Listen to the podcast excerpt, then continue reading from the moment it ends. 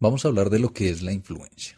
Resulta que para hablar de la influencia tenemos que entrar en algo muy importante y es que debemos conocer que nosotros no solamente somos materia, también somos espíritu. De por sí el espíritu es el que le da vida a la materia, que lo anima, eso que llama a la gente energía. Todo lo que se mueve dentro de nuestro cuerpo es energía. Todas las conexiones neuronales de los sentidos, toda la información que viaja por medio de los átomos a las células, de las células a los sistemas y así sucesivamente, todas son conexiones eléctricas. Eso es energía. Cuando se acaba la vida en el cuerpo, la energía no se destruye. Porque hay una ley que dice que la energía no se crea ni se destruye, simplemente se transforma. En ese caso, la energía que estaba moviendo ese cuerpo ese vehículo, esa energía ya no está más en ese cuerpo. Pero eso no significa que la energía haya desaparecido, simplemente salió del cuerpo y ahora se mueve por medio del aire, por medio de los materiales que tenemos a nuestro alrededor. Y esto inclusive lo podemos ver en lo que llamamos hoy por hoy la física cuántica, donde nos dice que todas las moléculas son energía y tienen energía infinita. Es decir, que todo a tu alrededor tiene vida y esa vida, pues obviamente es eléctrica. La conexión entre los elementos del átomo, los enlaces que hacen los átomos son enlaces eléctricos. Cómo se transmiten electrones, bueno, etcétera. Este tema es eléctrico. Todo lo que es electricidad es vida. Por eso nuestro cuerpo funciona de esa forma. Resulta que volviendo al tema, que aquello que llamamos energía realmente es el espíritu. Entonces, nosotros no solamente vivimos en un mundo material, físico, sino en un mundo espiritual también. Todo a nuestro alrededor es el mundo espiritual. Pero resulta que este mundo en el cual vivimos es un mundo influenciado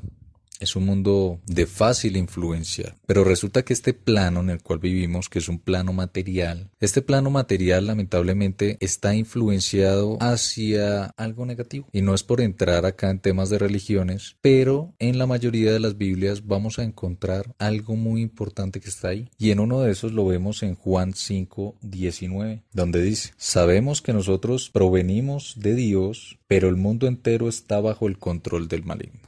Así también está en Mateo 4 del 8 al 9. Dice que el maligno se llevó a este personaje que llamaban Jesús para encima de un monte y le dijo, mira todos los reinos de la tierra. Son míos, le dijo el maligno. Te los entrego si te me arrodillas. Es decir, que en esa época, cuando este personaje llamado Jesús estaba allí, ya el mal, el maligno, gobernaba todos los aspectos de la tierra. Llámese la economía, llámese la política, llámese todos los aspectos. Y Jesús este personaje cuando muere él no le quita el poder. Este personaje sigue gobernando todos los reinos de la tierra. Y hoy por hoy vivimos en este mundo gobernado por el mal. Y ahí mismo lo podemos encontrar en el 2 de Corintios 4:4. Dice, el Dios de este siglo cegó el entendimiento de los incrédulos para que no les resplandezca la luz esta entidad, llámese positiva, llámese en ignorancia, ha gobernado el mundo y nos ha llevado hacia tomar decisiones negativas. Por eso hoy por hoy se reproduce más fácil el mal que el bien es más fácil hacer el mal que el bien. De por sí, toda la influencia que encontramos, en este caso material de este mundo, llámese las noticias, llámese las películas, llámese la música, llámese las novelas, llámese los programas de televisión, todos nos están llevando hacia un lado que no es muy positivo. Y no solamente eso, hay otras influencias que empiezan desde más temprano, en la escuela. De por sí nos enseñan a trabajar, a ser esclavos y salir de la escuela a trabajar hasta la muerte. Y asimismo lo vemos en la política, en la economía, en la Organización Mundial de la Salud, en la ONU, lo vemos en absolutamente todos los aspectos de nuestra vida. El mal gobierna este mundo. Y lo gobierna porque las personas son ignorantes de este mundo espiritual, de este mundo energético,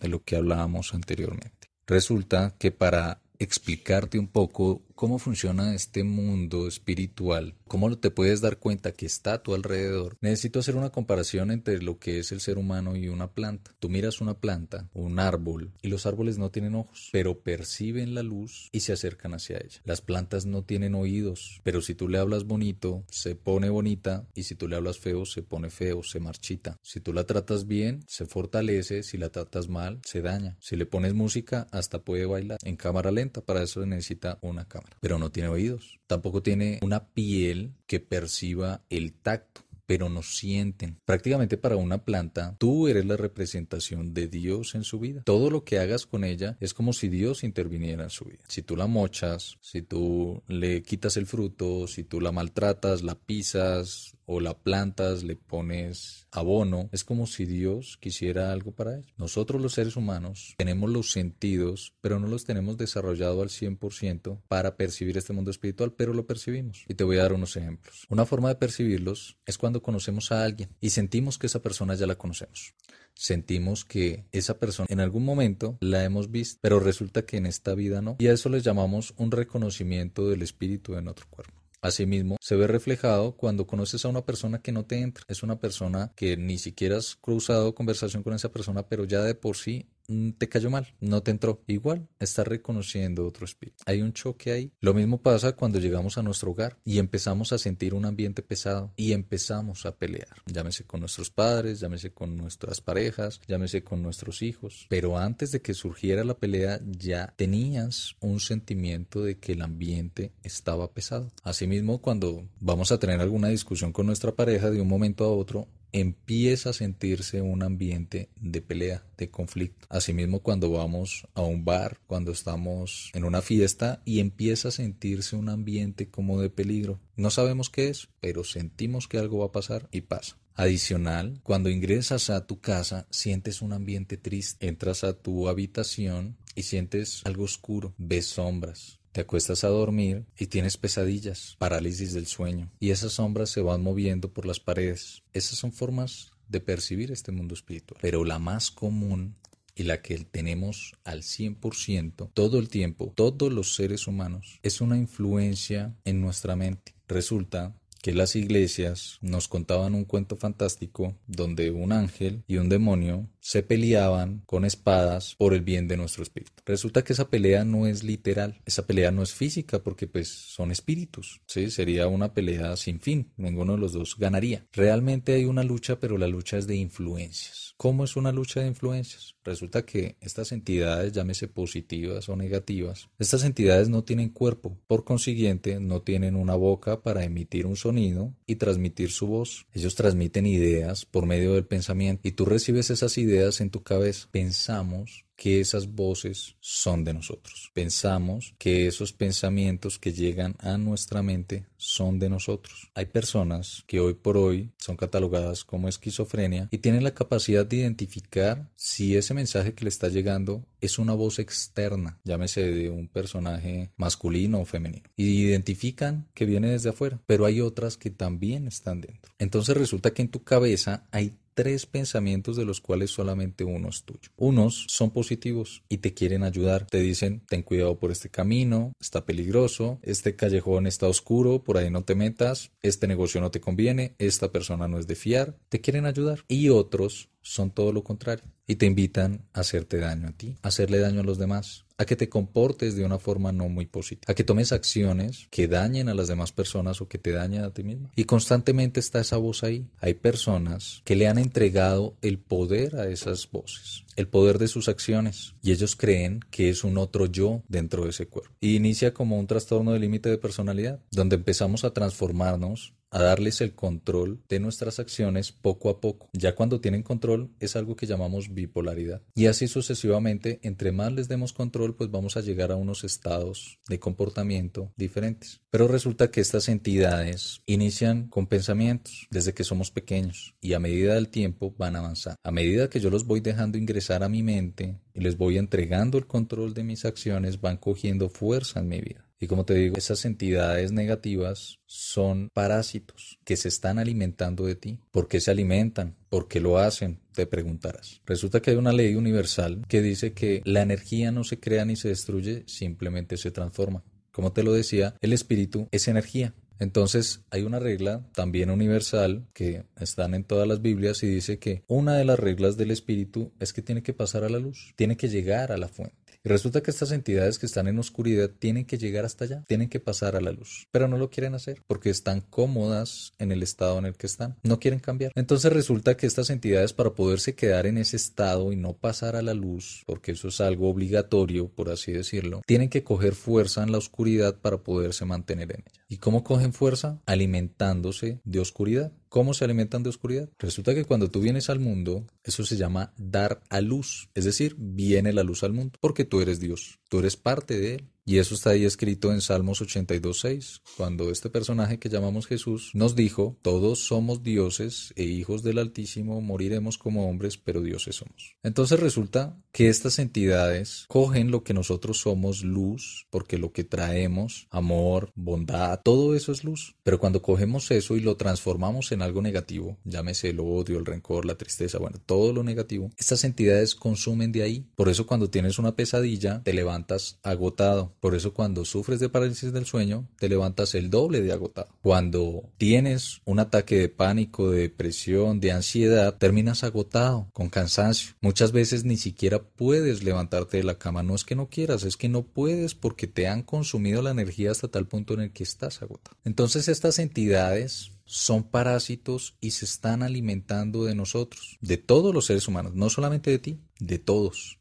y te voy a enseñar a eliminar estas entidades de tu vida. Resulta que nosotros, como somos Dios, tenemos el poder. La luz tiene poder sobre la oscuridad y eso mismo está ahí cuando el maligno se le ofrece a Jesús, ¿cierto? Allá arriba del monte. Este personaje que llamamos Jesús, ¿qué le dice? Le dice, aléjate de mí, que escrito está que solo a Dios servirás. Si nosotros somos Dios, nosotros tenemos poder sobre ellos sobre estas entidades negativas y tenemos que empezar a ordenarles que se alejen de nosotros. No debemos dejarlos ingresar a nuestra mente. En el justo momento en el que identifiquemos que ese pensamiento no es positivo o te va a llevar hacia algo negativo, se identifican por su lenguaje o se identifican porque de una vez te dicen hay que hacer esto que es, que es malo. Hay otros que se camuflan y te dicen, llama a esa persona que te hizo tanto daño, entonces ve y la llamas. El resultado de esa acción es algo negativo, es decir, te están influenciando. Entonces tienes que empezar a colocar un filtro en tu mente, dejar ese filtro bien reforzado y no dejar que esos pensamientos ingresen a tu vida. En el justo momento en el que toquen a la puerta, que se asomen, en ese justo momento los echas fuera, porque donde te quedes hablando con ellos, estos pensamientos te van a ganar, te van a ganar la influencia así como lo han hecho muchas veces. Porque muchas veces te quedas charlando con ellos y ellos te dicen, esa persona no te quiere y tú dices, ay, ¿será que sí? Y entonces si no me quiere, entonces ¿por qué me llama? Y empieza ahí la guerra a ver quién convence a quién. Pero ellas ya llevan muchos, miles de años haciéndolo y por experiencia nos van a ganar. Entonces no los dejes ingresar, porque donde te quedes charlando con ellos, vuelven otra vez las crisis de ansiedad, de pánico, bueno.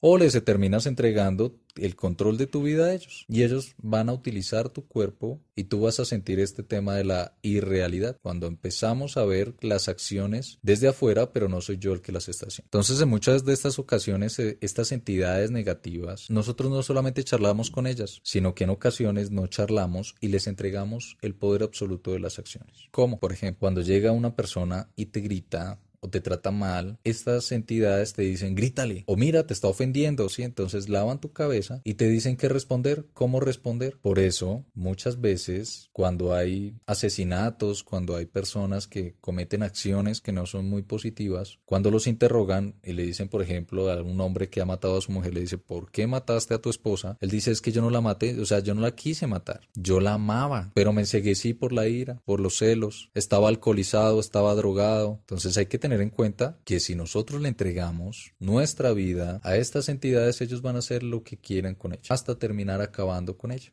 Entonces resulta que yo te voy a recomendar que empieces a decirles que se alejen de ti, empieces a ordenarles que ya no hagan parte más de tu vida. Y así vas a empezar a recuperar el control de tu vida, porque resulta que una de las leyes del universo también habla de algo que se llama la ley de atracción, de que todo lo que tú piensas, todo lo que tú sientes, todo lo que tú hablas, de eso atraes. Y entonces si tú sientes que solamente atraes desgracias y cosas negativas, adivina por qué es. En el justo momento en el que elimines esa influencia negativa espiritual de tu vida y la influencia también física en este mundo material, llámese las noticias, llámese las películas, bueno, la música, etcétera, entonces vas a empezar a atraer cosas positivas hacia ti. Por eso, en este punto es importante y sepas que tú tienes el poder, que tú tienes el control. Y te invito a que no me creas a mí, haciendo el ejercicio te vas a dar cuenta. Mil bendiciones.